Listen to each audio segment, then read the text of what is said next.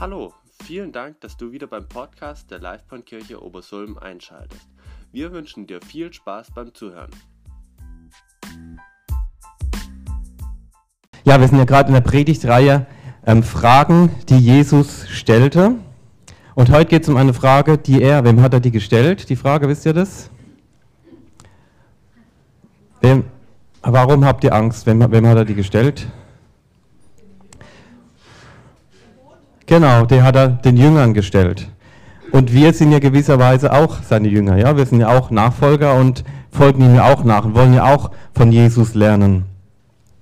Und deshalb möchte ich diese Frage ganz bewusst heute auch ganz konkret an uns stellen, denn wir sind eben auch Nachfolger. Und ganz ehrlich, ich glaube, das ist eine Frage, die uns alle betrifft. Warum habt ihr Angst? Warum hast du Angst? Oder ist jemand unter uns, der noch nie Angst hatte, dann meldet er sich jetzt. Der will ich kennenlernen. Nein, es gibt den nicht, schade. es gibt keinen Superhelden hier, keinen Superman, keine Superwoman. Nee, Angst ist wirklich ein Thema, was uns alle betrifft. Und deshalb ist es auch so wichtig, dass wir uns auch damit mal beschäftigen. Lass uns gleich mal direkt in den Text reingehen. Ihr habt es schon richtig erraten. Es geht um diese Stelle im Boot und im Sturm. Eine ganz kurze Stelle heute. Lasst uns einfach gemeinsam lesen. Am Abend dieses Tages sagte Jesus zu seinen Jüngern, lasst uns über den See ans andere Ufer fahren. Sie schickten die Menschen nach Hause und fuhren mit dem Boot, in dem Jesus saß, auf den See hinaus. Einige andere Boote folgten ihnen. Da brach ein gewaltiger Sturm los. Hohe Wellen schlugen ins Boot, es lief voll Wasser und drohte zu sinken. Jesus aber schlief hinten im Boot auf einem Kissen. Da weckten ihn die Jünger und riefen, Lehrer, wir gehen unter. Kümmert dich das denn gar nicht? Jesus stand auf, gebot dem Wind Einhalt und befahl dem See, sei still, schweig. Und sofort legte sich der Sturm und es wurde ganz still. Warum habt ihr Angst? fragte Jesus seine Jünger. Habt ihr denn immer noch kein Vertrauen zu mir? Voller Entsetzen sagten die zueinander, was ist das für ein Mensch? Selbst Wind und Wellen gehorchen ihm.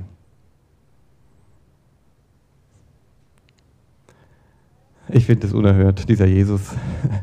Hat er so gesagt, warum habt ihr denn Angst? Vertraut ihr mir nicht? Also, pff, Wahnsinn. Es geht ja hier nicht um irgendeine Angst, weil jetzt hier vielleicht gerade so eine Spinne ist und ich irgendwie so, oh, Spinne, sondern es geht hier um Todesängste. Die waren in einem Sturm, wo wirklich das, das Boot drohte zu sinken. Und da sagt er, vertraut ihr mir nicht? Wow, unerhört. Aber herausfordernd, so ist nun mal unser Jesus. Er fordert uns heraus. Schauen wir uns noch kurz den Kontext an. Was kam vorher in dieser Bibelstelle? Also Markus, wir sind ja in Markus 4. Ähm, unser Text hier beginnt ja mit dem Satz, am Anfang dieses Tages, sagte Jesus. Und jetzt habe ich mal geguckt, was ist eigentlich vorher, äh, am Ende dieses Tages, Entschuldigung, am Ende. Was ist eigentlich vorher? Wie hat eigentlich der Tag angefangen? Und wenn wir da reingucken, Kapitel 4 ähm, am Anfang, berichtet da äh, von einem Tag am See, an dem eine große Volksmenge, so stand es drin, bei Jesus und den Jüngern war und er lehrte sie. Und er lehrte sie, wie er das oft und gerne tat, damit wir Dummies es auch verstehen, in Gleichnissen ja, damit es konkreter ist und natürlich Gleichnissen, mit denen die Menschen damals was anfangen konnten, aus ihrem Alltag heraus. Er hat quasi eine alltagsnahe Predigt gehalten. Und er ballerte sie mit folgenden Gleichnissen zu. Angefangen hat er mit dem Sämann, und weil sie ja nicht gleich alles schnallten, hat er ihnen gleich noch die Auslesung, Auslegung mitgeliefert, weil die gesagt haben, hey, was soll man jetzt damit anfangen, hat er ihnen noch erklärt, was es damit auf sich hat, damit die auch mal wissen, okay, so ein Gleichnis ist was, was nicht jetzt wortwörtlich gemeint ist, sondern was wir verstehen müssen und auslegen müssen. Dann kam das Gleichnis vom Licht auf dem Leuchter, das Gleichnis vom Wachstum der Saat und dann auch noch gleich das Gleichnis vom Senfkorn. Er hat ihnen also ziemlich viel über die Prinzipien des Reiches Gottes an diesem Tag erzählt. Man könnte sagen, das war so ein Seminar, so ein Seminartag für ganz viele Leute. Und ähm, das war der Theorieteil. Und jetzt hat er sich seine Leute rausgepickt, die, die am meisten bezahlt haben, sozusagen. So ist es ja auf Seminaren. Ne? Für die gibt es jetzt noch die Masterclass hier, ja, die Ausgewählten. Und die Jünger haben ja viel bezahlt. Die haben ihr ganzes Leben ihm gegeben. Die haben alles aufgegeben. Und für die kam jetzt noch der Praxisteil. Jetzt testen wir mal, ob ihr das auch glaubt, was ich euch da alles erzählt habe. Und dann sind sie in den Sturm rein. Und dann kam es gleich auch ein Test mit dazu, der Abschlusstest. Was meint ihr? Haben sie den Test bestanden?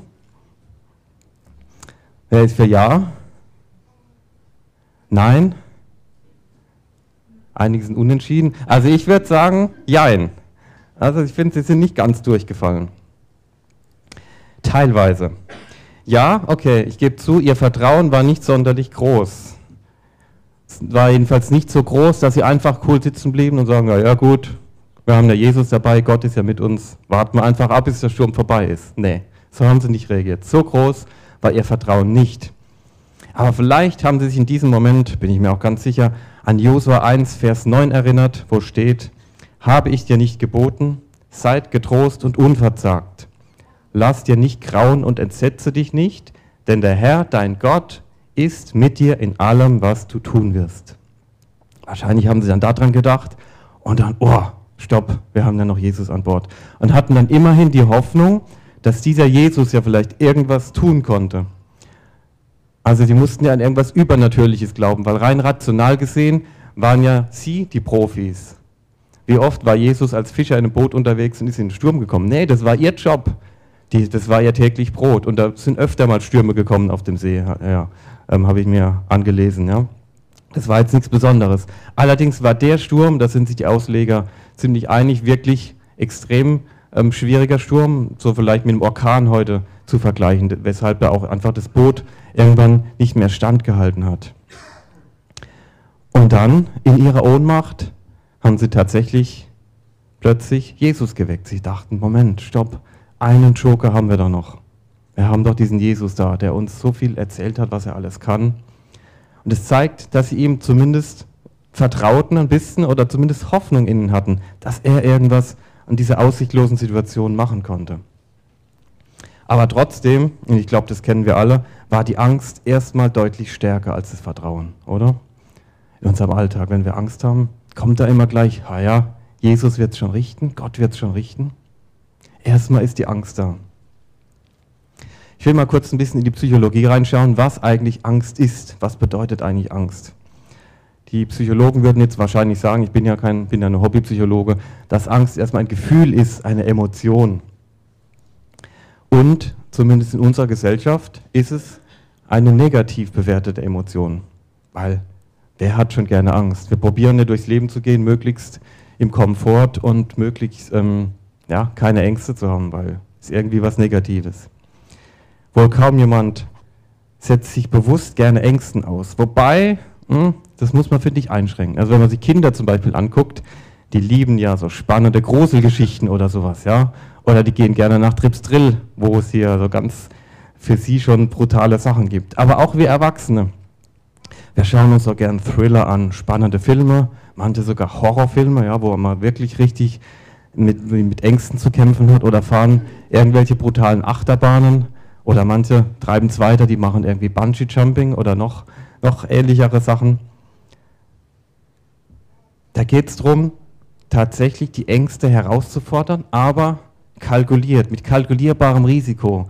Ja, wir vertrauen darauf, dass das Seil vom Bungee Jumping, dass es tatsächlich so ist, dass wir eben nicht auf den Boden knallen, ja, sondern dass es so hinhaut, sodass wir die Todesängste haben und spüren, aber es trotzdem überleben, unverletzt.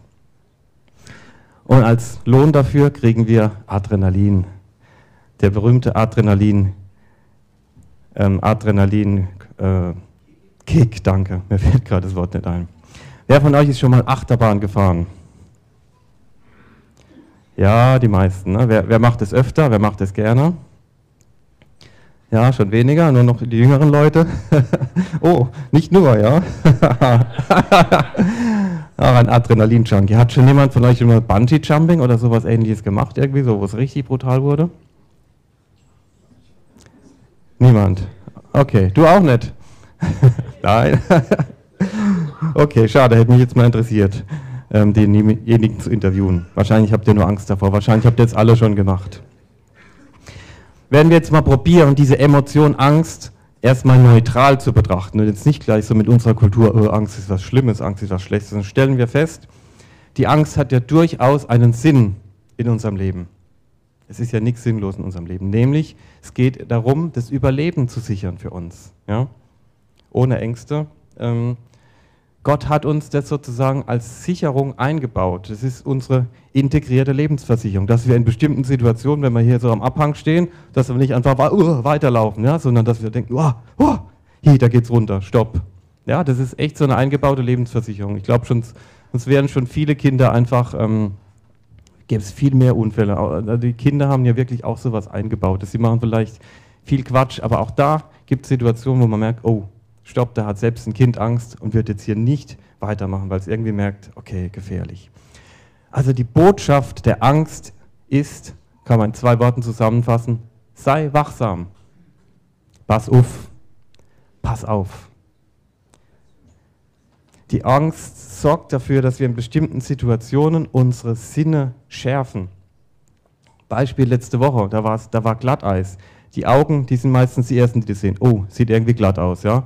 Und dann schärfen sich alle Sinne. Dann hört man vielleicht, wie klingt es, wenn ich hier laufe. Man, man fühlt ein bisschen mit den Füßen. Und alle Sinne sind eigentlich darauf ausgerichtet, dass wir uns so bewegen, dass wir möglichst nicht hinfallen. Weil wir wollen uns nicht wehtun, wir wollen uns nicht verletzen wäre ja auch ähm, früher, sagen wir mal, in der Wildnis ein Überlebensnachteil gewesen, wenn wir hingefallen wären und uns verletzt hätten. Ja? Dann wären wir leichten Opfer gewesen für, für andere, für Beutetiere oder so. Also ein ganz starker Überlebenstrieb ähm, steckt da drin in der Angst. Was können wir mit Angst machen? Wie können wir Angst vielleicht auch ausnutzen, positiv ausnutzen? Naja, um einfach aufmerksamer zu sein in bestimmten Situationen, um sich vorzubereiten, um einen alternativen Plan vielleicht zu erstellen oder um irgendwas einzuüben, wie wir in bestimmten gefährlichen Situationen umgehen können. So haben wir uns als Menschen weiterentwickelt, indem wir durch Ängste Strategien gefunden haben, was wir in bestimmten Situationen tun können. Ich erzähle euch nachher noch ein kurzes Beispiel von mir, wie ich mal Angst hatte. Aber Jetzt haben wir hier von den großen Ängsten gesprochen, die auch die Jünger da hatten, äh, wo es wirklich um Lebensgefahr geht. Aber die meisten Ängste in unserem Leben haben ja gar nichts mit Überlebens- oder mit Lebensgefahr zu tun, wenn wir ganz ehrlich sind. Wir machen uns ja Sorgen um so viele Sachen, wo es überhaupt nicht darum geht. Und gerade in solchen Dingern, wo es jetzt eigentlich nicht um Leben oder Tod geht, ist es manchmal sinnvoll, sich sozusagen, wie man heute sagt, den Worst Case vorzustellen. Also das Schlimmste, was könnte eigentlich tatsächlich passieren, wenn das passiert, vor was ich Angst habe. Sagt übrigens nicht nur die Psychologie, sondern auch in der Bibel hat Paulus das schon den Hebräern gesagt und empfohlen. Im Hebräer 13,6, ein ganz kurzer Vers, steht: So können wir getrost sagen, der Herr ist mein Helfer. Ich werde mich nicht fürchten. Was kann mir ein Mensch tun? Die meisten unserer Ängste hängen ja irgendwie im Zwischenmenschlichen zusammen. Ja? Jetzt stellt euch mal vor, ich hätte Angst, vor anderen Menschen zu sprechen. Was würde ich jetzt hier durchmachen? Ja? Ich würde jetzt vielleicht, hätte jetzt Angst oh, einem Blackout, mir fällt plötzlich nichts mehr ein, ich stehe plötzlich hier und weiß nicht mehr, was ich sagen soll. Ja? Das sind ja Ängste, die man haben kann tatsächlich. Und jetzt könnte ich mir überlegen, okay, was wäre jetzt das Schlimmste, was, was passieren würde? Was könnt ihr mir jetzt tun, wenn ich jetzt hier einfach stehe und sage nichts mehr? Ihr würdet mich wahrscheinlich nicht umbringen, nicht steinigen. Ja, das gab es vielleicht mal in der Bibel. Oh, obwohl, also manche. Manche, ja, das Schlimmste, was passieren könnte, ihr werdet vielleicht sagen, ah, ist nicht so schlimm, komm, setz dich hin, verzichten wir halt auf den Rest der Predigt. Oder vielleicht würdet ihr mir sagen, Gott, der Mann ist ja völlig ungeeignet, bei der nächsten Wahl wählen wir dann nicht mehr, ja. Okay, könnte ich auch mitleben. Es wäre nicht schlimm, ja. Es wäre für mich jetzt peinlich, ja. Aber da würde für mich und für euch hoffentlich auch die Welt nicht untergehen, wenn ich jetzt die Predigt hier nicht zu Ende bringen würde. Aber ich hätte vielleicht, wenn ich Angst vor sowas habe, dann hätte ich jetzt wahrscheinlich tierische Ängste und würde mir einen Stress machen, der sich auch körperlich wahrscheinlich zeigen würde. Manche Leute schwitzen dann oder keine Ahnung, ja. Ey, wegen sowas müssen wir uns eigentlich keine Sorgen machen. Paulus sagt, der Herr ist mein Helfer, ich werde mich, ich muss mich nicht fürchten. Und was kann mir ein Mensch tun? Also wir überlegen uns in so Situationen, was wären die Konsequenzen? Wie hoch ist die Wahrscheinlichkeit, dass dieser Worst Case eintrifft? Ihr kennt es ja vielleicht beim Thema Flugangst. Dann kommen ja die Statistiker und sagen, ja, die Statistik ist so sowas von niedrig, da, ähm, da, wenn du aus dem Haus gehst mit dem Fahrrad oder was, ist die Wahrscheinlichkeit viel höher, dass du da überfahren wirst oder sonst was. Ja, ja das ist halt sehr rational, aber trotzdem hat man vielleicht die Angst. Ja, es ist halt immer hm, die Ratio und das Herz tatsächlich. Ja, aber es kann vielleicht tatsächlich manchmal helfen, sich zu sagen, okay, was wäre das Schlimmste, was passieren könnte? Dann relativiert sich vielleicht einiges. Ich habe ein paar Beispiele mitgebracht.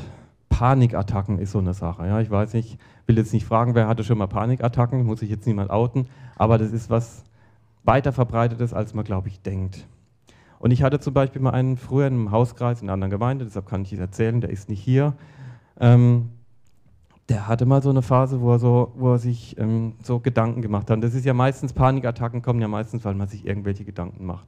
Was wäre, wenn?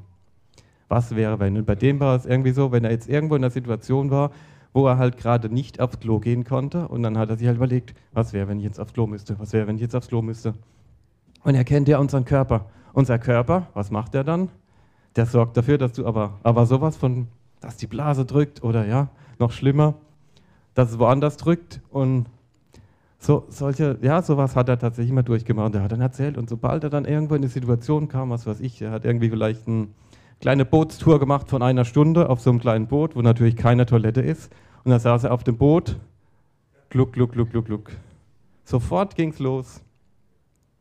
Wenn der zu Hause auf dem Sofa gesessen wäre und hätte sich irgendeine Serie angeguckt, dann hätte er garantiert fünf Stunden ausgehalten, ohne dass es gluck, gluck, gluck gemacht hätte, weil er wusste, der Klo ist in der Nähe.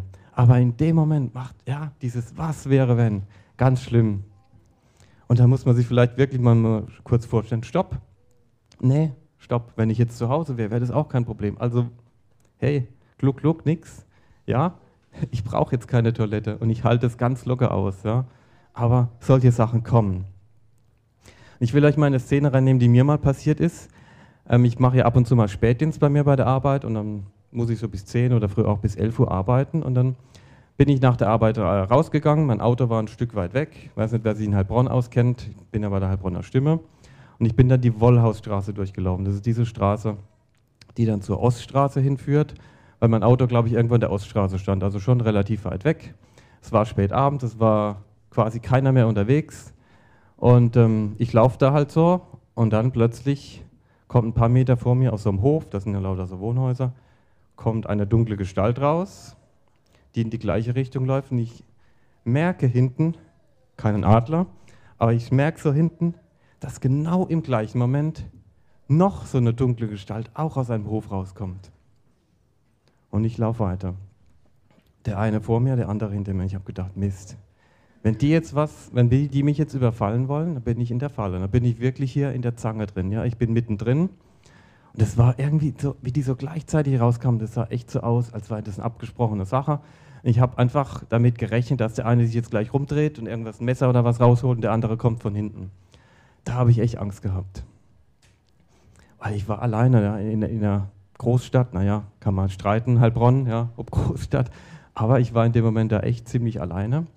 Und ich habe natürlich einfach gebetet und so im Nachhinein habe ich dann wirklich so gespürt, wie die Angst wirkt, wie sich meine Sinne geschärft haben, wie ich, wie ich angefangen habe, die Gegend wahrzunehmen. Okay, wo könnte ich eventuell hin, hin, hinrennen oder was könnte ich machen, wo könnte ich schreien, wo ist vielleicht irgendwo ein Fenster offen, und das Adrenalin kam und ich habe so gedacht, boah, ich bin jetzt bereit, ich könnte jetzt lossprinten, wahrscheinlich einen Rekord im 100-Meter-Lauf hinlegen.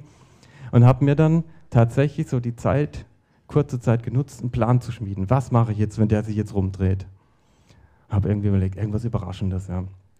Um die zu überraschen, dass die erstmal verdutzt sind und ich irgendwie abhauen kann. Weil schnell bin ich, glaube ich. Also hätte vielleicht schon meine Chancen gehabt. Gut, es ging Gott sei Dank gut aus. Ich habe dann irgendwann gedacht, ich wechsle jetzt mal die Straßenseite und gucke, was die machen und bin auf die andere Seite. Und die sind ganz normal weitergelaufen. Ich bin ein bisschen schneller gelaufen. Und ich war sowas von froh, bei meinem Auto zu sein. Schnell auf, Motor an und ab. Gott sei Dank nicht geblitzt worden. da bin ich wahrscheinlich relativ schnell ab, abgezicht. Aber das war so ein Ding, wo ich mal richtig so Angst gespürt habe. Ja. Ich lese ja den ganzen Tag als Journalist die Polizeimeldung, was in Heilbronn alles passiert. Und sowas passiert definitiv öfter in Heilbronn, dass abends um die Uhrzeit einfach jemand überfallen wird, weil irgendeiner sich die 10 Euro aus seinem Geldbeutel oder was oder sein Handy klauen will. Ja, da habe ich das mal gespürt.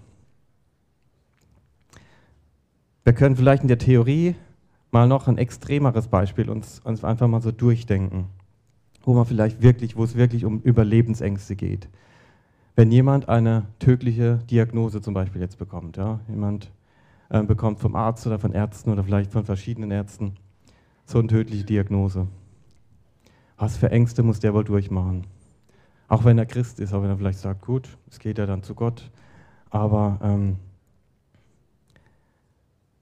vor allen Dingen auch für das Umfeld, ja, wenn man Familie hat, dann da leidet ja, leidet ja jetzt nicht nur die Person mit, sondern ganz viele Menschen leiden damit und da kommen ganz, ganz viele Ängste hoch. Das klingt jetzt vielleicht hart oder ein bisschen extrem, aber auch da kann man sich die Frage stellen, okay, was ist das Schlimmste, was jetzt passieren kann?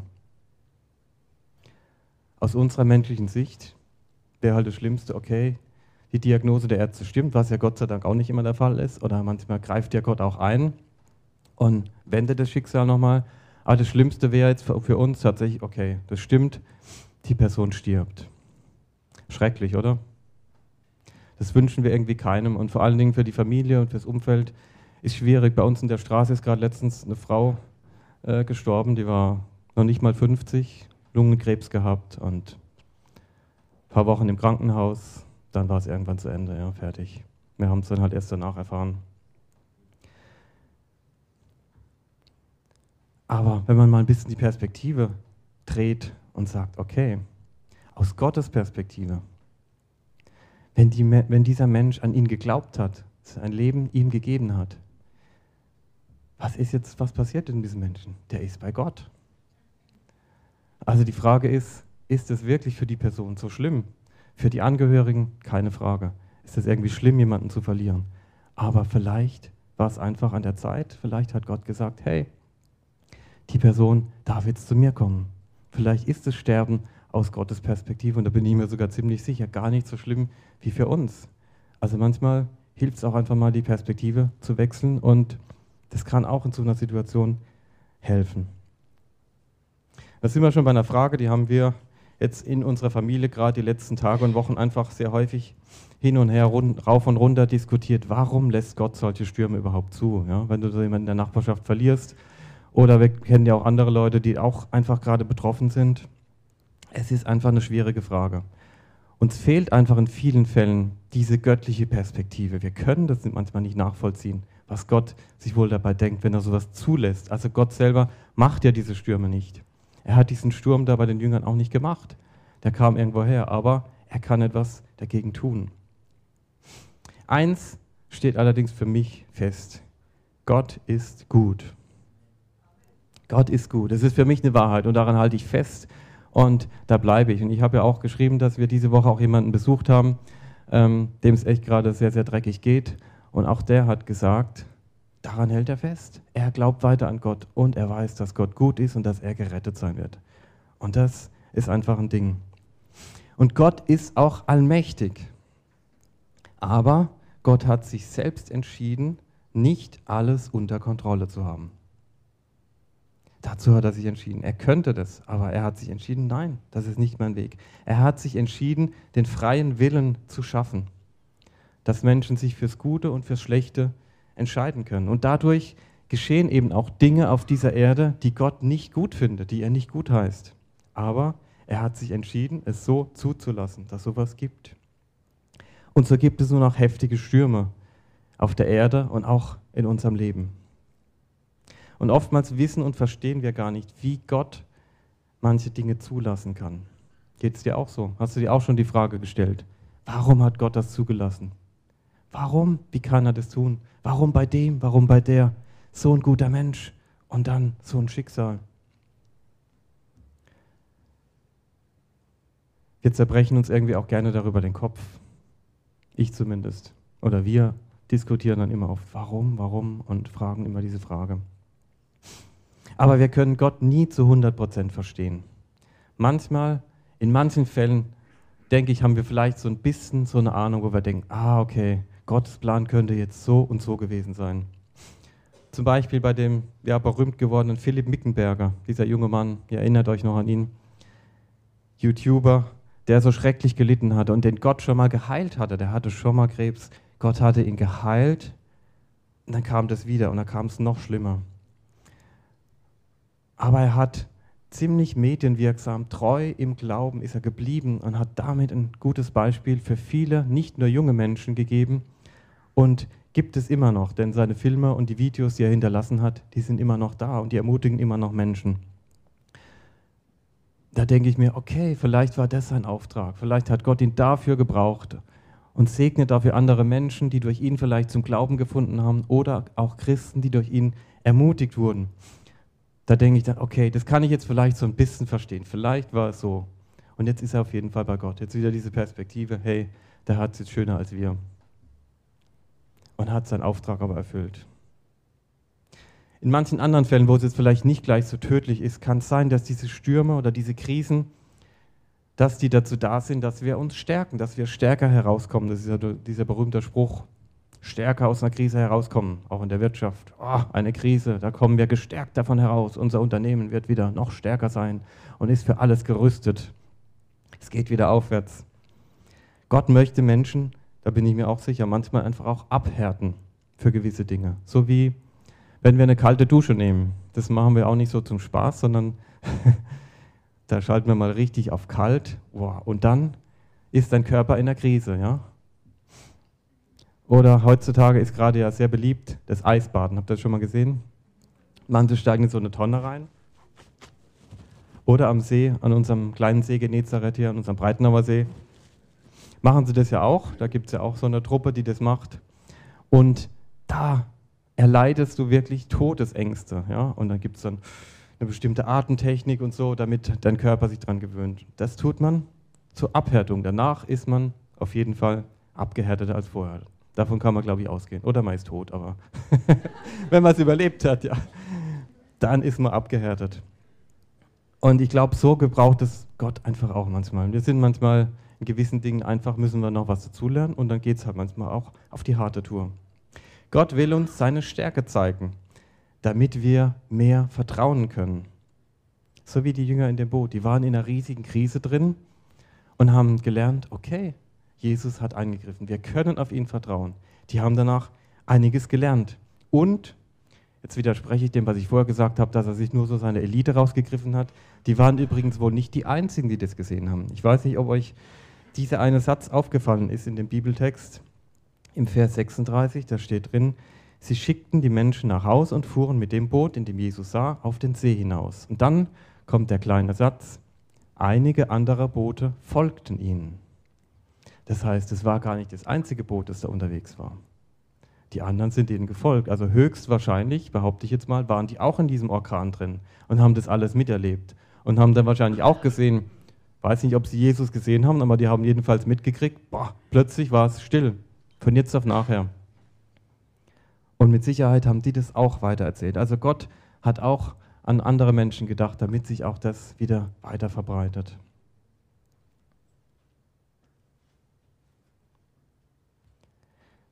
Zurück zur Angst. Wir sind ein bisschen abgekommen vom Thema.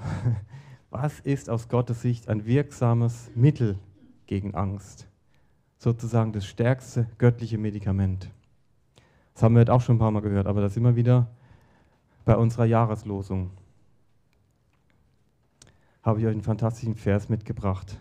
Aus dem 1. Johannes 4, Vers 18, dann haben wir auch auf Folie. Wirkliche Liebe ist frei von Angst. Ja, wenn Gottes vollkommene Liebe uns erfüllt, vertreibt sie sogar die Angst. Wer sich also fürchtet und vor der Strafe zittert, bei dem ist Gottes Liebe noch nicht zum Ziel gekommen. Also Gottes Liebe ist so stark, dass sie sogar auch Angst vertreiben kann. Das ist auch eine gute Nachricht. Dazu passt noch der berühmte Vers aus dem 2. Timotheus, denn Gott hat uns nicht gegeben den Geist der Furcht, sondern der Kraft und der Liebe, da kommt auch wieder Liebe, und der Besonnenheit. Also die Liebe ist viel mehr als das, was wir so sagen, ja, alles schön und Liebe.